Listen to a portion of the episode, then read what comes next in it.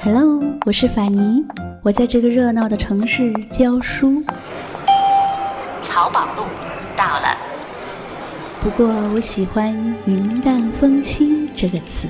如果这个时候窗外有风，我就有了飞的理由。在清淡的时光里行走，在清淡的时光里行走，安静若素，安静若素，笑对烦扰。欢迎收听法尼时间。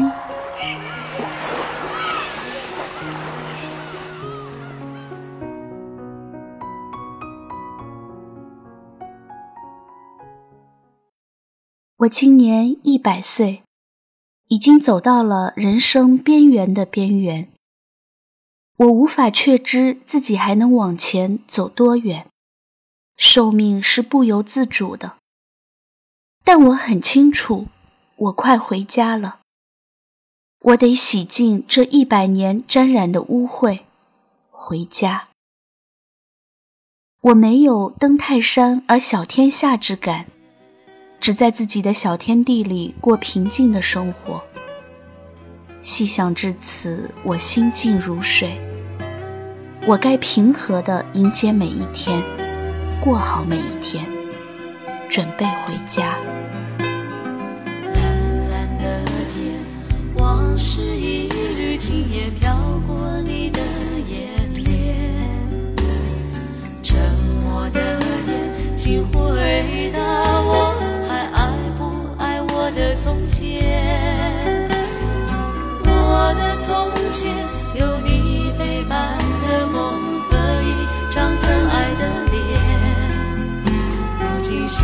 说往事，往事如烟，我是否还算是你的誓言？往事匆匆，轻轻细说。二零一一年七月十七日，杨绛先生一百岁了。他自己没有打算过这个世纪生日。记者蜂拥而至，他轻描淡写地说：“如果有人想给我过百岁生日，那么就替我吃一碗长寿面吧。”这个时候，她的丈夫钱钟书已经和她离散十几年了。他们曾经相濡以沫六十三年。相守相助，营造了这世上难得的纯净婚姻。钱钟书和杨绛是在清华园认识的，杨绛出身名门，是大家闺秀。从东吴大学毕业以后，她放弃了美国威尔斯利女子学院的奖学金，考进了清华做外语研究生。关于这个选择。杨绛的母亲后来用缘分来解释，脚下拴着月下老人的红线呢，所以心心念念只想考清华。杨绛是典型的南方女子，个子不高，清秀温婉，才华和机灵都在眼睛里。更难得的是，她很朴素，落落大方。当时的清华园里就有七十多位男生追求她。那年是一九三二年，钱钟书也在清华园西方语言文学系念书。他是杨绛的老乡。钱钟书是清华园里小有名气的才子，他时常穿着一件布大褂，一双布鞋，戴一副老式的大眼镜。走起路来，脚下生风，风度翩翩。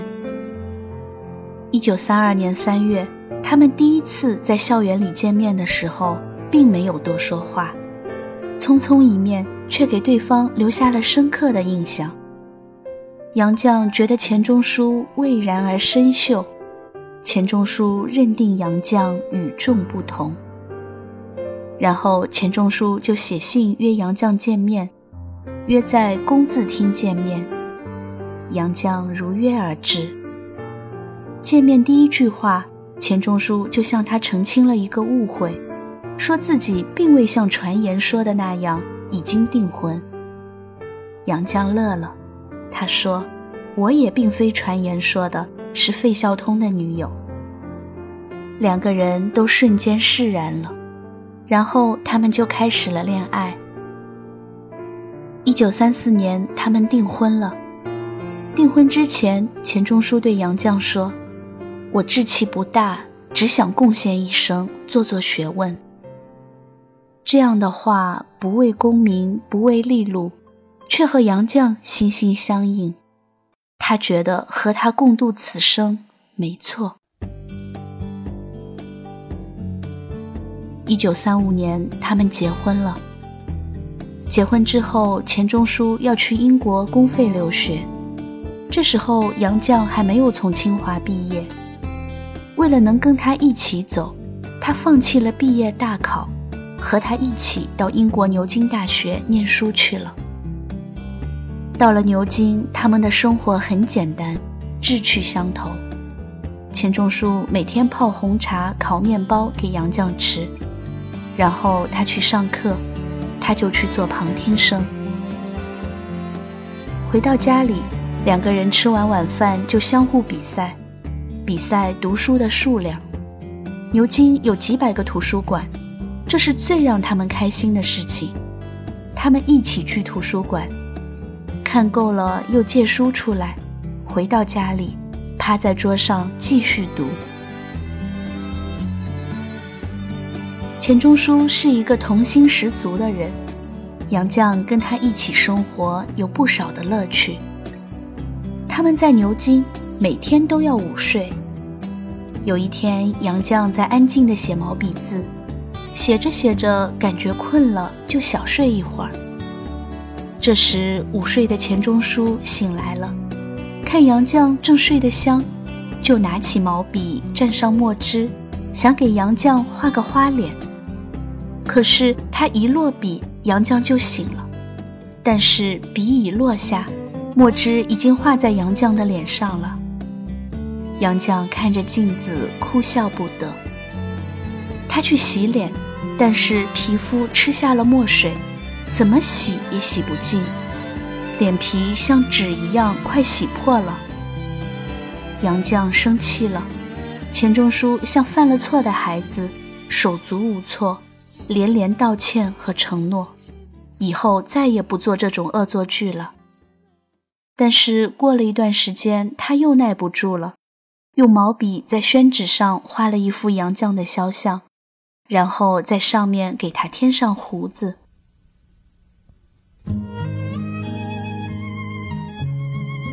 一九三七年五月十九日，他们的女儿钱院出生了。护士将刚出生的孩子递给钱钟书，他小心地接过来，看了又看，高兴地说：“这是我的女儿，我喜欢的。”钱钟书虽然是个知名的大才子，可在生活上却基本像个孩子，有点笨手笨脚。他不会做任何家务，经常左右脚穿错鞋子。甚至不会自己系鞋带。当他打翻了墨水，把房东桌布弄脏了，只会一筹莫展的时候，杨绛就会说：“不要紧，我会洗。”当他把台灯弄坏了，愁眉苦脸的时候，他会说：“不要紧，我会修。”但是当杨绛生完了孩子，回到家的时候，他却给他炖了一锅鸡汤，还剥了几颗蚕豆放在汤里。有了孩子以后，原来衣食无忧的少爷和小姐，更加学会了过日子，油盐柴米磕磕碰碰，把孩子养得胖胖乎乎，活泼快乐。有一天天气正热，年幼的前院午睡正香。钱钟书一看，又来了兴致，拿起毛笔，在女儿肚子上画了一个大花脸。杨绛看见了，把他训斥了一顿。他以后再也不敢乱画了。一九三八年，杨绛的父母先后去世，钱钟书带着杨绛和女儿回国了。回国之后，生活自然不如在英国，困苦袭来。他们去了昆明，又到了上海。钱钟书为了养家，去大学代课。代课之余，他开始写作《围城》。为了让钱钟书有更多的精力写作，减轻他养家的负担，杨绛也去当小学老师、中学校长。甚至走很远的路到郊区去给人做家庭教师，忙完回到家里洗衣做饭照顾孩子，很是辛苦。那时的上海女人时兴追赶潮流，穿长裤系皮带，但杨绛仍然喜欢穿旗袍，撑一把阳伞，徐徐前行，温文尔雅。前院是一个非常聪明的女孩，从小就看了很多书。有一次，钱钟书出差很长时间，从外地回到上海，四岁的钱院都有点不认识他了。看他走进妈妈的房间，他就说：“这是我妈妈的房间。”钱钟书乐了，把他拉过来问：“那我问问你，是我先认识你妈妈，还是你先认识的？”钱院说：“当然，我先认识，我一生下来就认识，你是长大了认识的。”钱钟书哈哈大笑。在上海，钱钟书用两年时间写完了《围城》。一九四八年，牛津大学、香港大学、台湾大学先后邀请他去任教，但都被他拒绝了。一九四九年，钱钟书和杨绛重返清华大学。一九五八年，杨绛决心自学西班牙语，翻译《堂吉诃德》。他无师自通，锲而不舍地完成了这个看似不可能的工作。那年他已经年近五十岁了。岁月流逝，他们都慢慢变老了。我会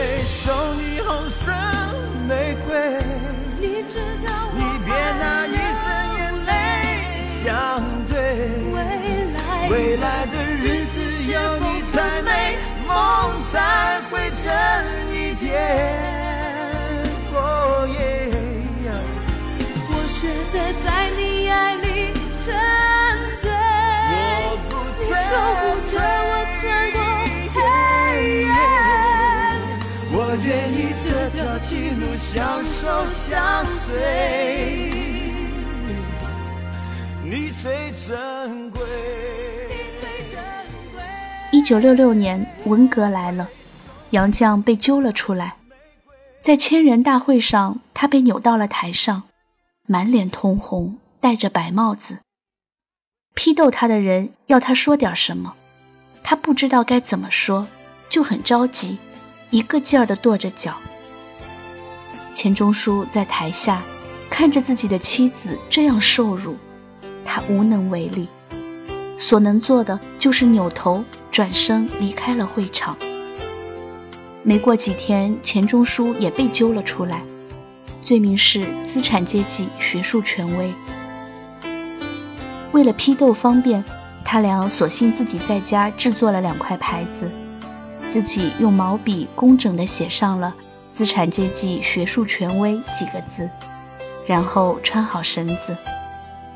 每天上班之前，他们把牌子各自挂在胸前，互相鉴赏一番，再不卑不亢地手挽手出门去。任凭路边的孩子们哄笑，他们仍旧昂首阔步。杨绛被罚清洗厕所。他把积满陈年污垢的女厕所擦得焕然一新，进去的人吓了一跳，不禁心生敬意。这个扫厕所的女人可是令人敬重的、精通四国语言的大翻译家呀！钱钟书被贴了大字报，杨绛就在大字报边贴了一张小纸条为他澄清。这个勇敢的举动被人发现了。他又被抓去批斗。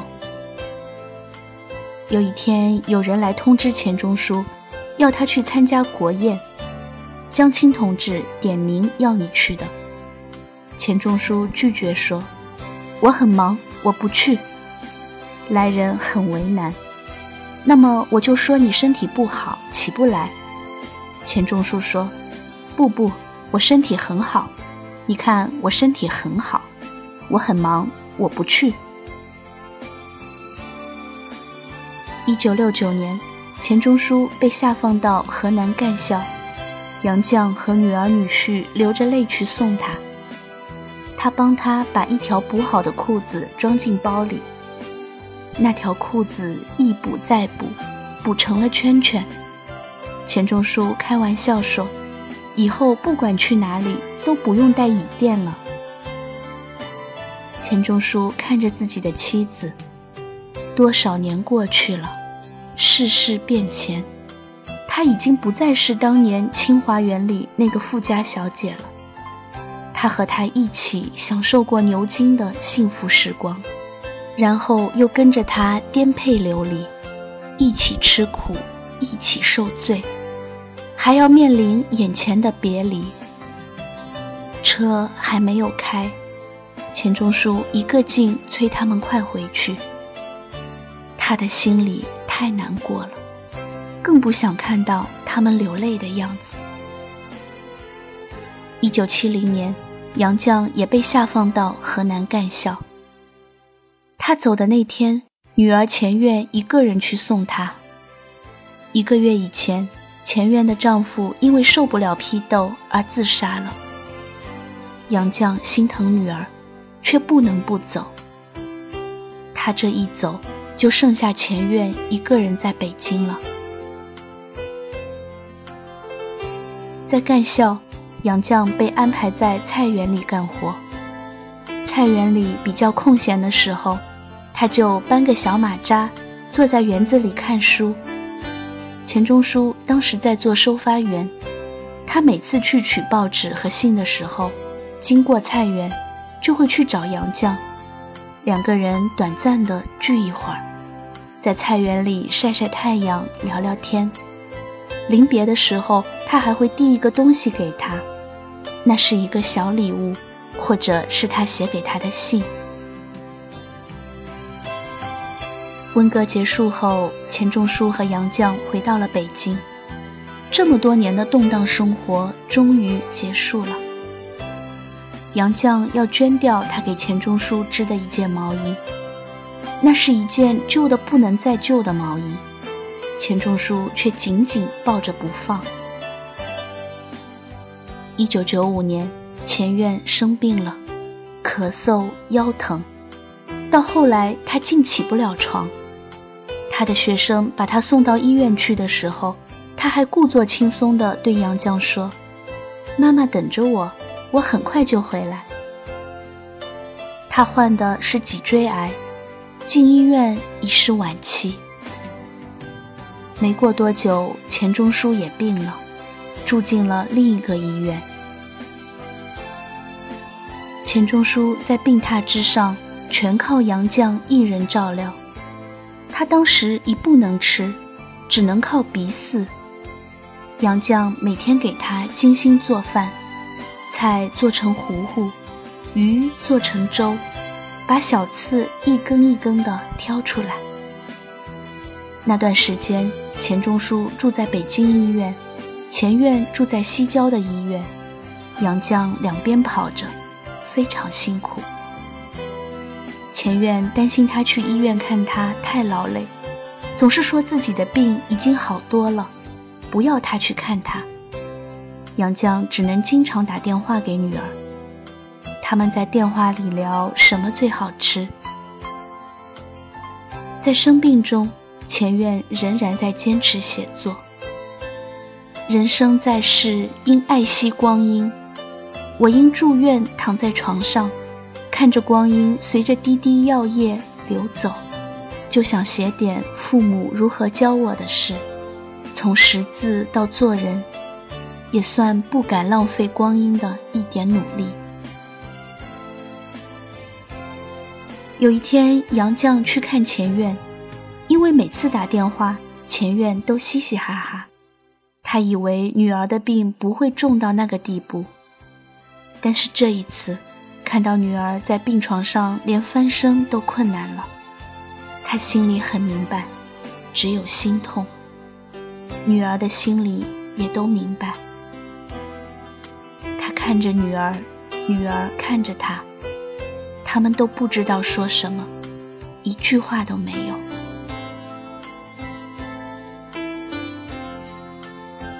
一九九七年三月三日，杨绛再次去看望女儿。离开的时候，他拉着女儿的手说：“安心睡觉，我和爸爸都祝你睡好。”一九九七年三月四日下午，钱院在睡眠中去世。三月八日，钱院的告别仪式，钱钟书和杨绛都没有参加。杨绛对钱钟书隐瞒了这个消息。前院的学生将他的骨灰埋在了北师大的一棵古松下。几个月以后，杨绛从那里路过，他远远地看着那棵树，没有走过去。他说：“我觉得女儿不在那里，但他也不知道她去了哪里。”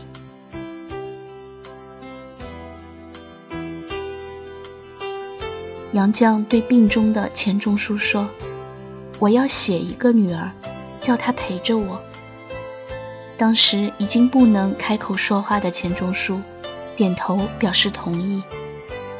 一年以后，钱钟书也走了，我们仨失散了。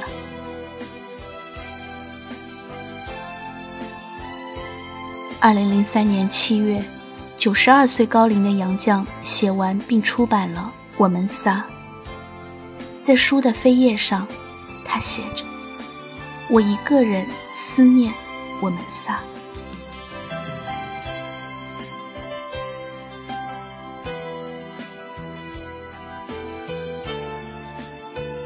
杨绛已经一百多岁了，他整整经历了一个世纪。他把自己和钱钟书所得的八百多万版税全部捐赠了，一个人住在北京一个普通的小区里。他住的房子是这个小区几百户人家里唯一没有封闭阳台的，因为他要让这个房子保持和钱钟书在的时候一样。现在他最喜欢做的事，就是在阳台上晒一晒太阳。那一幢二十世纪七十年代的楼房，楼下有大树和草坪。他的家里，白墙、水泥地，明亮的玻璃窗、书柜和沙发，还保持着钱钟书在世时的样子。天花板上有几个手印，那是这些年他自己换灯泡留下的。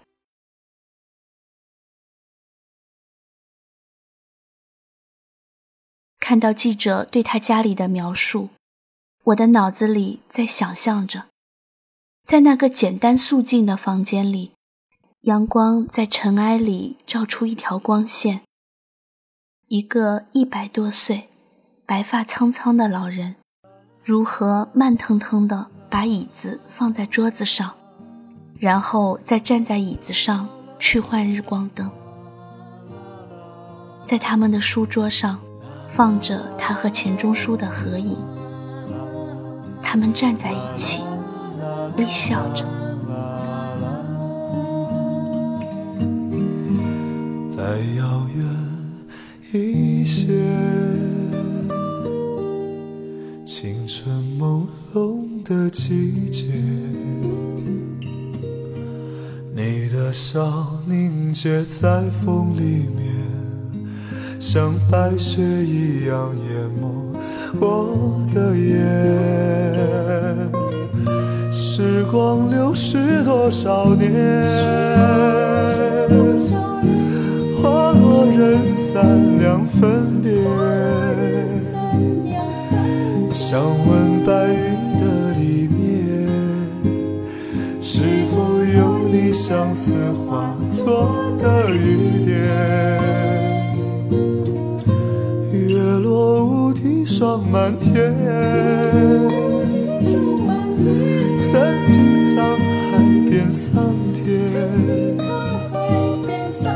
春去秋来又一遍。曾经的我，你可否还会想念？春去秋来又一遍，曾经的我，你可否还会想念？